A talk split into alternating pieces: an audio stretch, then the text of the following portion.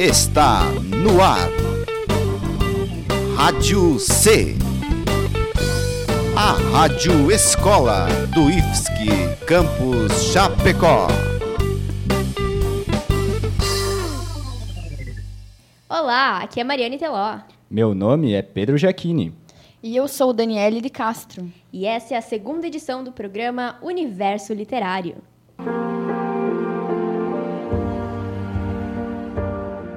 Poeme-se, Leminski-se, Drummond-se, e que o mundo quintane-se. Musique-se, Buarque-se, Lenine-se, e que o mundo caetane-se. Literature-se. Venha para o universo literário. Fala galera! No programa de hoje vamos conversar sobre o primeiro livro de Jogos Vorazes, que dá nome à trilogia. Então, bem-vindos aos Jogos Tributos. E que a sorte seja sempre com você.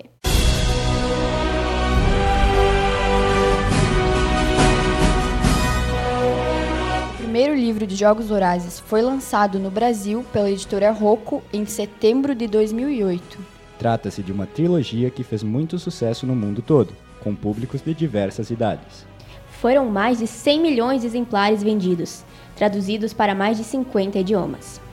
Escrita por Suzanne Collins, essa saga é uma distopia narrada por Katniss Everdeen e se passa num futuro pós-apocalíptico.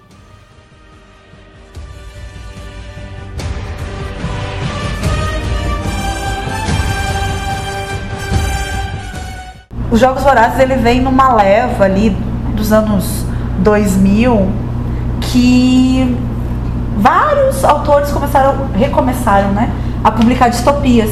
A gente teve uma grande leva de distopias, que são aquelas distopias clássicas, 1986, Revolução dos Bichos, Fahrenheit 451, Admirável Mundo Novo, Conto da Aya, o Blade Runner também. Sim. Então teve essa primeira leva de distopias e depois com um bom tempo onde praticamente não se produziram distopias literárias. Mas no começo dos anos 2000 a gente volta a ter uma força muito grande, né?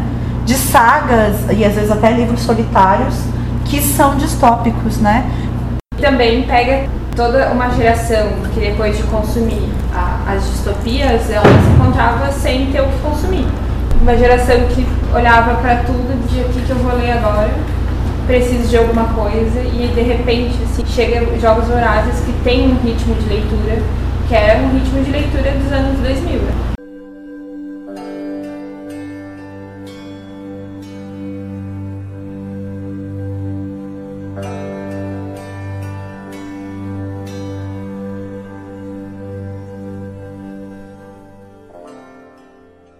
Antes da saga ser lançada, a autora Suzanne Collins escrevia programas infantis, principalmente para Nickelodeon. E foi até nomeada na categoria de desenho animado na Writers Guild of America. Caramba, Pedro! Como será que ela parou de escrever programas infantis para escrever uma história como Jogos Vorazes? Então, Daniele, a Suzanne contou que foi o autor James Primus que a incentivou a escrever para o público jovem. Ela começou escrevendo uma série chamada As Crônicas do Subterrâneo, que se tornou um best-seller do New York Times. Só depois ela partiu para Jogos Vorazes. E ainda bem que ela escreveu, né? É verdade, Jogos Vorazes marcou e ainda marca a vida de muitas pessoas. É uma história que nos prende e nos faz refletir muito. Falando nisso, vamos ver como foi a experiência de leitura dos nossos colegas com Jogos Vorazes? Quando eu li Jogos Vorazes, uma colega da minha escola lá do Fundamental, ela estava lendo Jogos Vorazes. E eu era um ratinho de biblioteca, então eu, vi, eu pedi, coloquei história e tal, dela, dela me contou um pouco. Uhum. Eu falei, ah, quando você terminar, você poderia me emprestar e tal. Eu li o primeiro livro. Quando eu era um pouquinho mais velho, eu peguei e fiz minha ficha lá na biblioteca pública. E daí vi que tinha o resto da coleção e falei, ah, por que não? Comigo foi um negócio assim, eu ganhei de uma pessoa da minha família, eu gostava dele bastante na época, mas eu era mais, tipo, eu tava lendo muito Percy Jackson, essas coisas assim, eu tava, tipo, só em Percy Jackson, eu lia tudo que o autor tinha escrito, e aí me deram Jogos Horários, eu pensei, hum, Aí meus amigos, não, é muito bom, não sei o quê. E aí eu comecei a ler. Eu lembro que eu li muito rápido, mas demorou até eu, tipo, ah, vou ler, sabe? Jogos Vorazes para mim é outro cenário, assim. Eu já estava trabalhando na escola do estado, onde eu estava me tornando efetiva. E tinha, de todos os professores da escola, tinha só eu e, uma, e a professora que dava aula do primeiro ao quinto ano que gostavam muito de ler. Então nós ficávamos trocando figurinha de livro. E ela tinha a coleção. Dia nós estávamos falando de livro e tal e tal. E ela disse, ah, é legal, eu tenho, tu quer que eu te empreste? Eu disse, ah, eu quero. E aí, como estava emprestado, sentei e li a coleção inteira. Eu vi o título e falei, ah, vamos comprar o box, por que não? Daí eu comprei ele. Com... Tem muitos livros que eu só, tipo, tô, sei lá, Submarino Saraiva, deu. Ai, que legal Sim. esse título! É, vamos comprar. Eu não lembro muito bem como é que eu li, mas eu acho que eu tinha achado na internet na época que eu li em PDF, que eu ainda conseguia ler em PDF. Aí eu acho que eu baixei ele em PDF e eu tinha lido os dois primeiros em PDF. Aí eu ganhei a coleção e aí eu acabei de ler ela assim.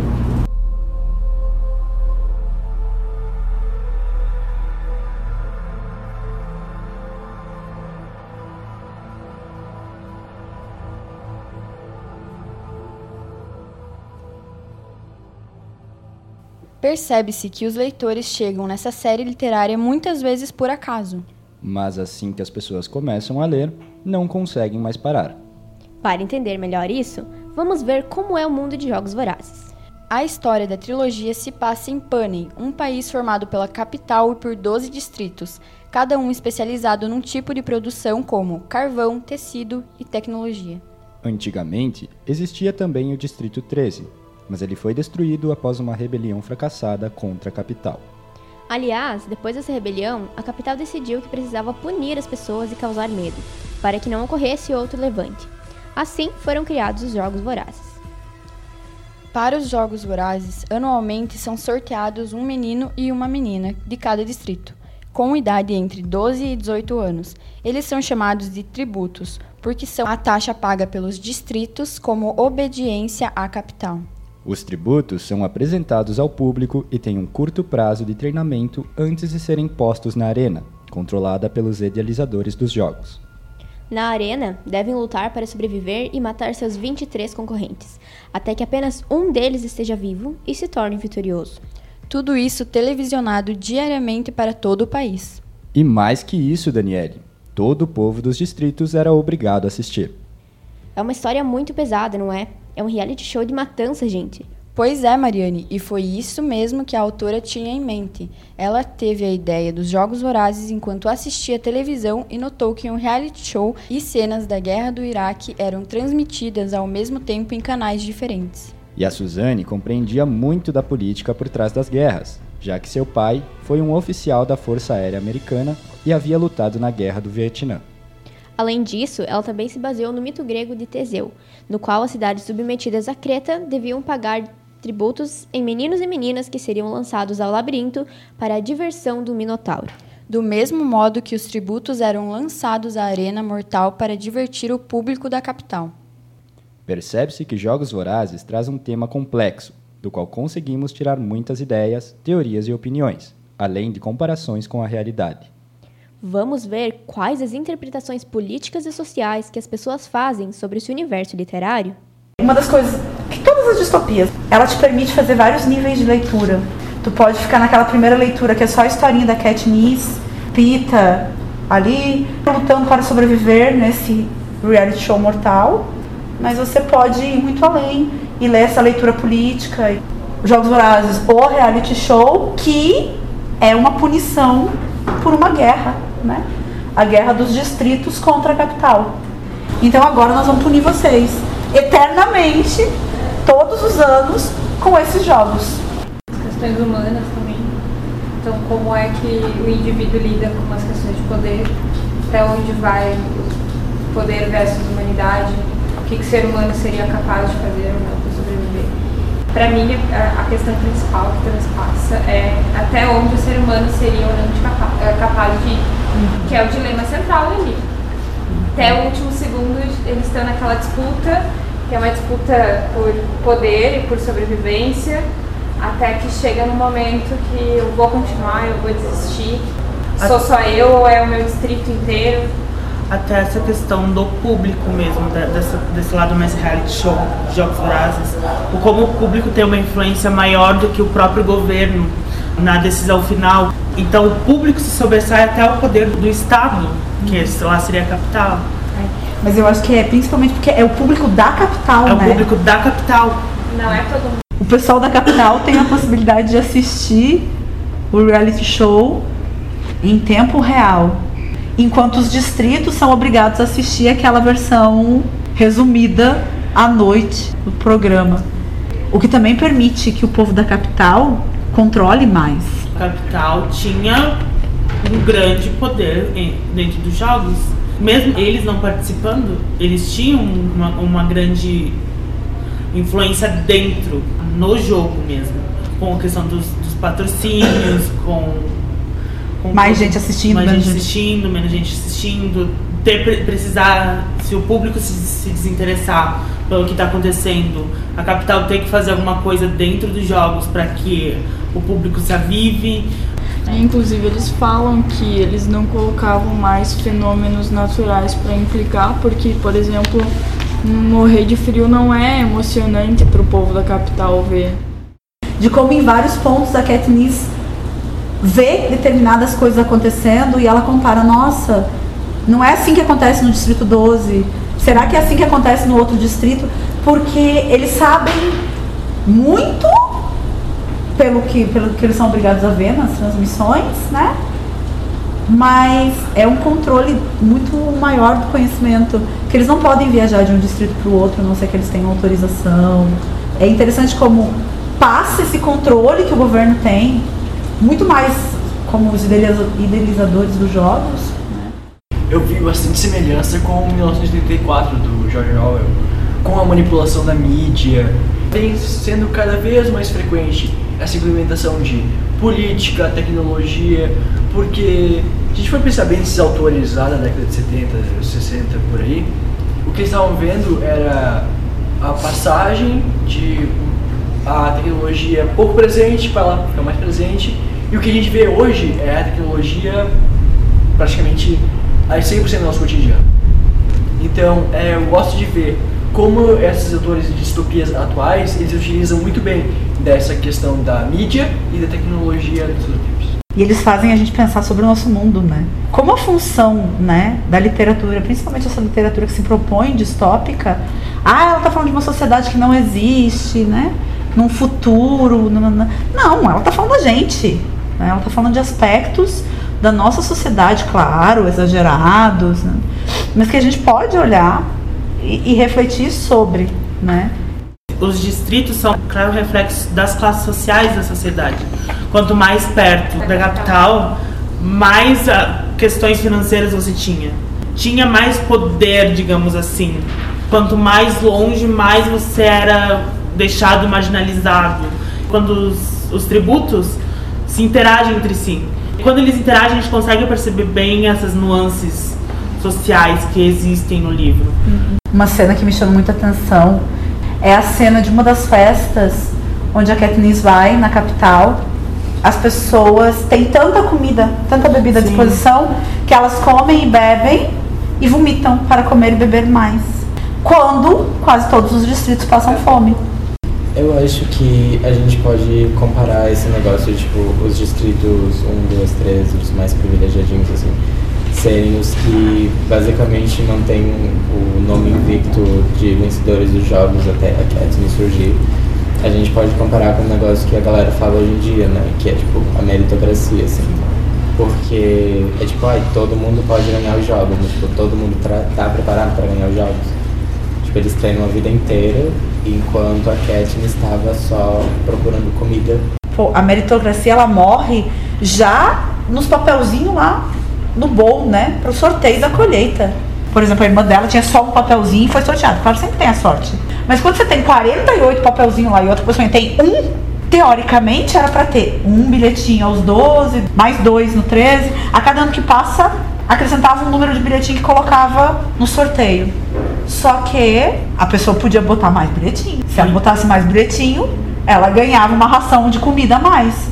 Quando você pensa que a maior parte dos distritos, inclusive o distrito da Rua, que eles não podiam comer a comida que eles plantavam, sendo que eles eram um distrito agrícola, você bota mais bilhetinho, porque você passa fome. Se você tem três pessoinhas em casa, em vez de botar o um bilhetinho que é, você bota aquele um e bota mais três, para ganhar três ração a mais. E tu se torna responsável por ela. Como assim é igual para todo mundo? Nem dentro do distrito ali não é igual para todo mundo. Nossa, Pedro, você viu que análises profundas? É verdade, Daniele. Para entender um pouco mais dessas análises, vamos relembrar um pouco sobre o enredo principal dessa história?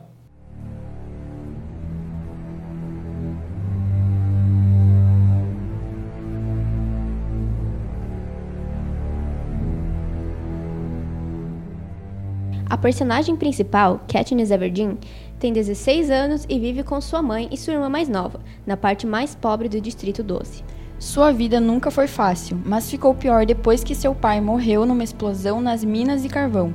Isso aconteceu quando ela tinha apenas 11 anos. Apesar da tristeza, o desespero da situação fez Katniss amadurecer muito cedo. Sua mãe entrou numa severa depressão e elas quase morreram de fome. Para manter sua sobrevivência, Katniss começa a fugir para, a floresta, aonde vai coletar e caçar. Geralmente, conta com a companhia de seu amigo Gale Hawthorne, com quem divide as tarefas e os produtos obtidos.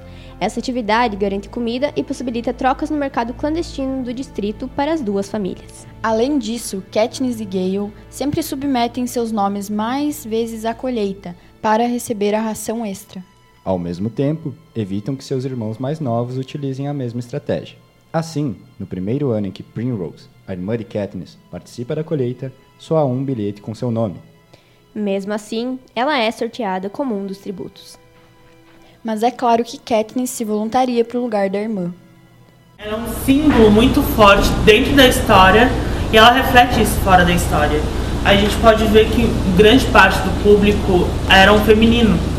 E até por isso eu acho que ela que Jogos Vorazes se tornou um ícone uh, geek adolescente por conta dessa dessa personagem forte. Ela tem uma arma muito masculina. Uma arma muito masculina que precisa de força.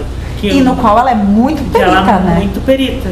E até a forma como ela não podia ter uma arma, a forma como ela se rebela, não mostrando uma rebelião aberta. Tipo, ela saindo da- do distrito dela pra floresta e correndo esse risco por conta da família. Eu acho bem interessante assim como o livro inteiro, né? Ele mostra essas várias ações de resistência que elas nem sempre parecem uma ação de resistência, tipo assim, cara, eu só tava querendo conseguir comida. Mas pensando no, resto dos livros, à medida que você vai lendo o Em Chamas e o Esperança, você começa a enxergar melhor como essas ações são rebeldes. Porque elas começam a ter punições muito mais fortes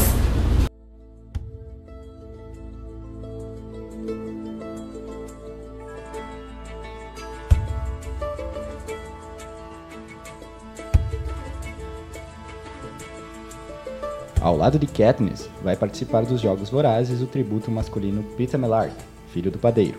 Os dois são levados para uma rotina de mudança de imagem, treinamentos físicos e instruções para a ação. Nesse processo, Haymitch, F e Sina se tornam seus conselheiros e parte de sua equipe de preparação. Há duas estratégias principais: descobrir e aprimorar seus dons e conquistar o público da capital. Assim, Peter e Katniss fingem um romance, no intuito de conseguir a adoração do público e, consequentemente, o dinheiro dos patrocinadores, capazes de auxiliá-los dentro da arena.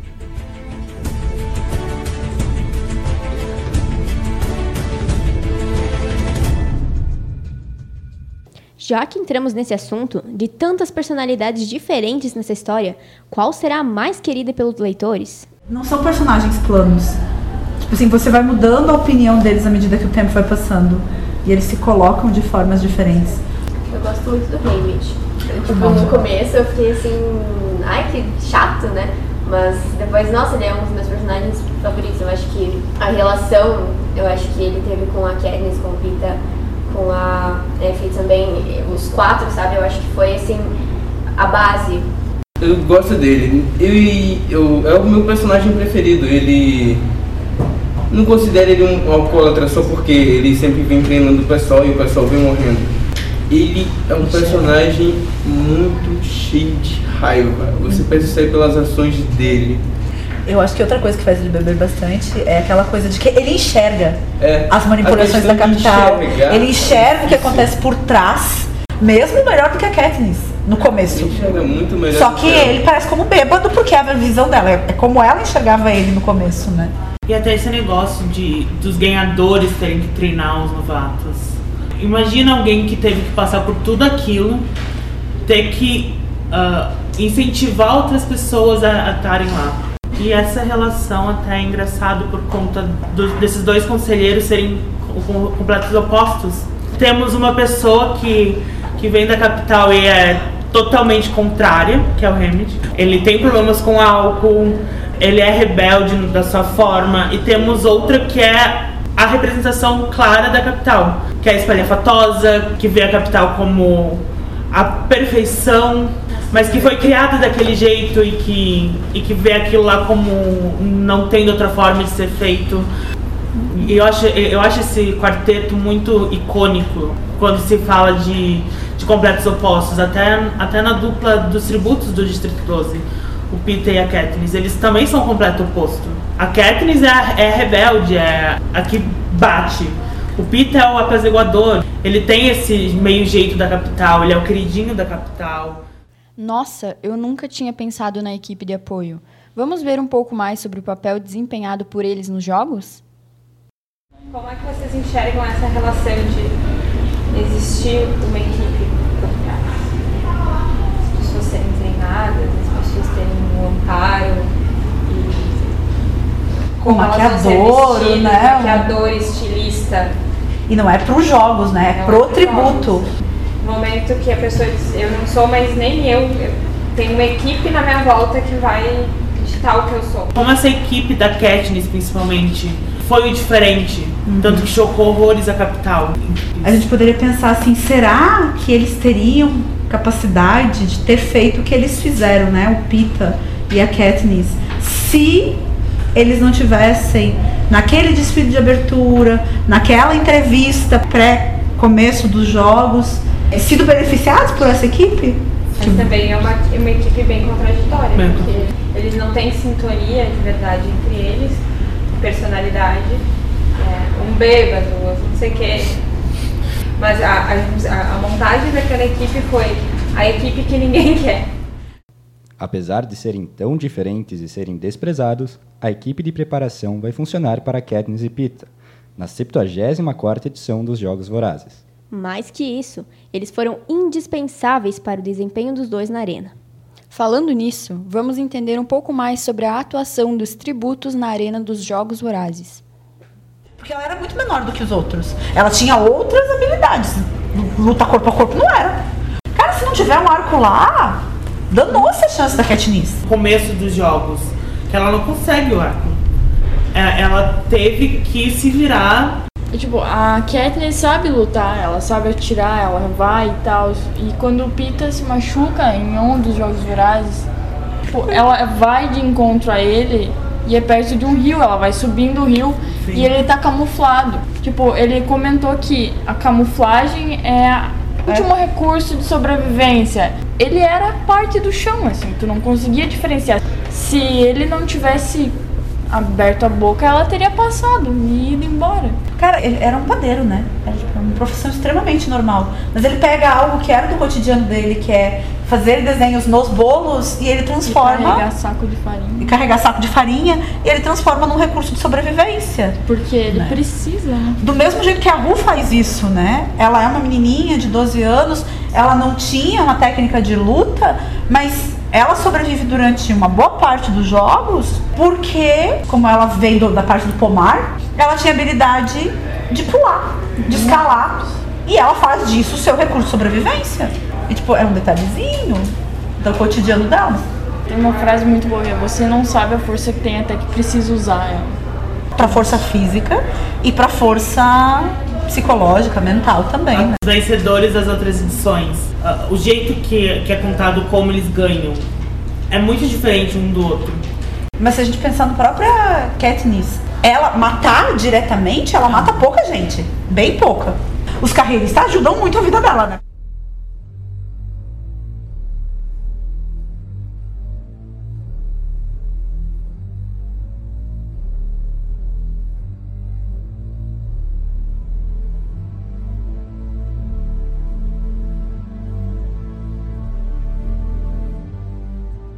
Pensar que os jogos começaram quando uma rebelião mal sucedida aconteceu e o governo sentiu que deveria aumentar o controle sobre os distritos.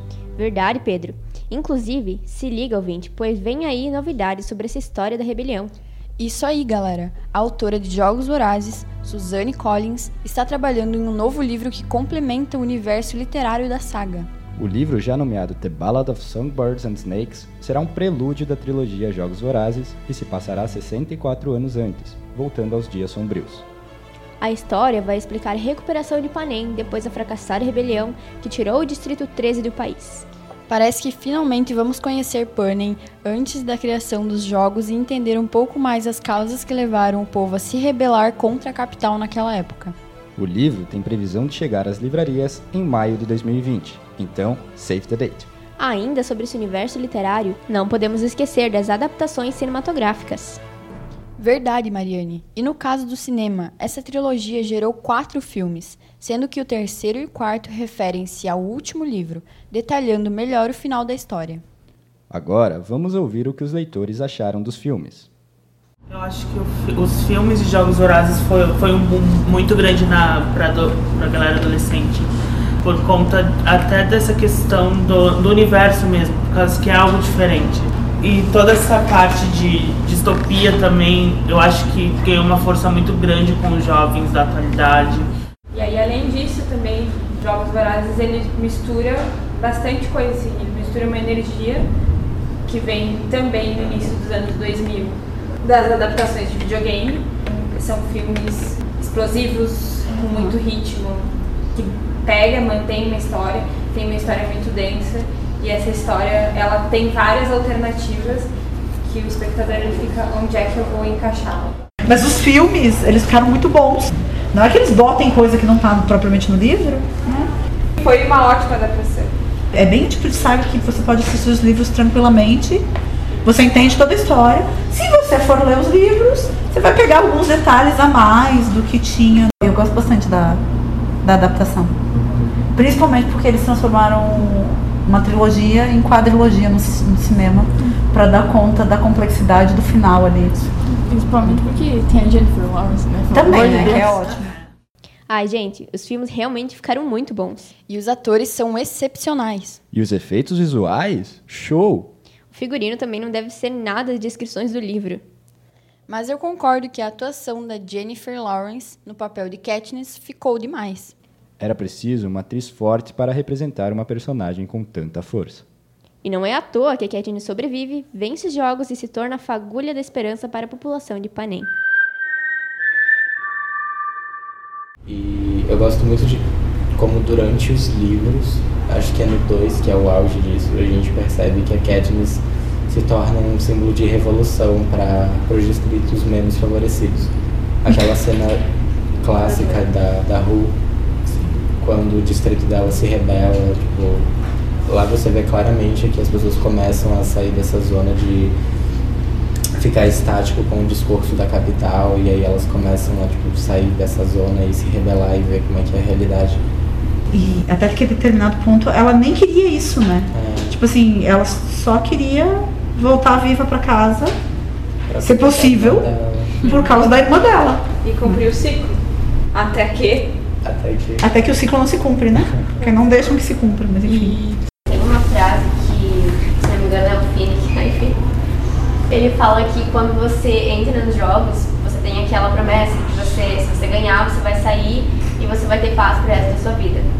Não é assim que funciona, porque ele fala que quando você entra nos jogos, você nunca mais sai.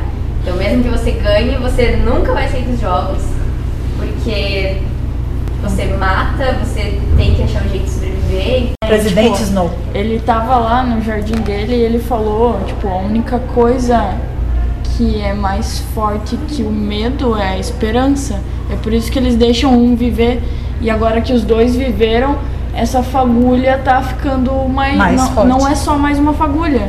Agora deu, deu uma esperança maior. A capital sabe que enquanto os dois estiverem vivos, estiverem juntos, eles são uma chama de esperança, não é nem uma fagulha, é uma chama de esperança. Nesse ponto, eu acho bem interessante. Porque assim, o título original em inglês do terceiro livro não é esperança, né? Não. Mockingjay, que é o tordo, né? O nome em inglês para o tordo. Mas eu acho que foi extremamente acertado o título do livro na tradução em português ser Esperança. Mas eu sempre levei em consideração o contexto político e a história da esperança. Porque não é só a questão de, de ter sobrado dois que aumenta a esperança. A questão de que as regras foram mudadas para que sobrasse alguém. A questão de que o distrito mais fraco de todos fez as regras do jogo mudar. Isso empodera todos os outros acima da capital. E tem uma frase que eu sempre gosto de lembrar. É que o governo que deve temer seu povo, não o contrário. É, cuidado com a opressão e a violência, pois ela sempre tende a gerar resistência. Como se percebe nas distopias e muitas vezes também no mundo real. Are you, are you coming to the tree? They strung up a man, they say who murdered three. Strange things that happen here, no stranger would it be if we met at midnight in the hanging tree. Are you, are you coming to the Essa foi a segunda edição do programa Universo Literário, uma parceria da Rádio C com a Biblioteca do IFSC. Nosso tema de hoje foi o livro Jogos Vorazes. E esse mês teremos uma edição especial sobre Fahrenheit 451, devido à Semana do Livro. E a roda de novembro será na sexta-feira, dia 8, às 5h30. Não perca! Nossa equipe está sempre divulgando as datas e horários nas redes sociais. Segue a gente lá e fica ligado. Lembrando que vocês podem interagir com a gente nas redes. E, inclusive, dar sugestões de quais livros vocês gostariam de discutir nas próximas rodas de conversa. E também podem indicar os livros que vocês gostariam de ver na biblioteca do IFSC Chapecó. As sugestões podem ser feitas pelo Sofia Web ou presencialmente, na caixinha que fica no balcão da biblioteca. Obrigado pela participação e até a próxima!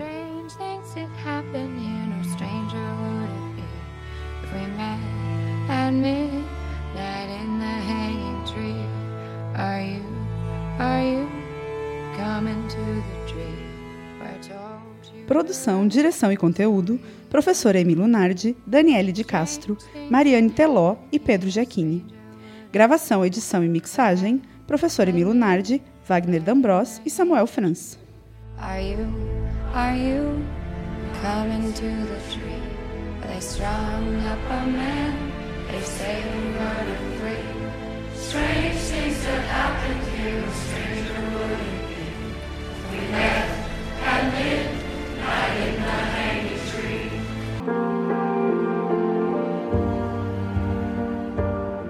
Poeme-se, Leminski-se, Drummond-se e que o mundo quintane-se.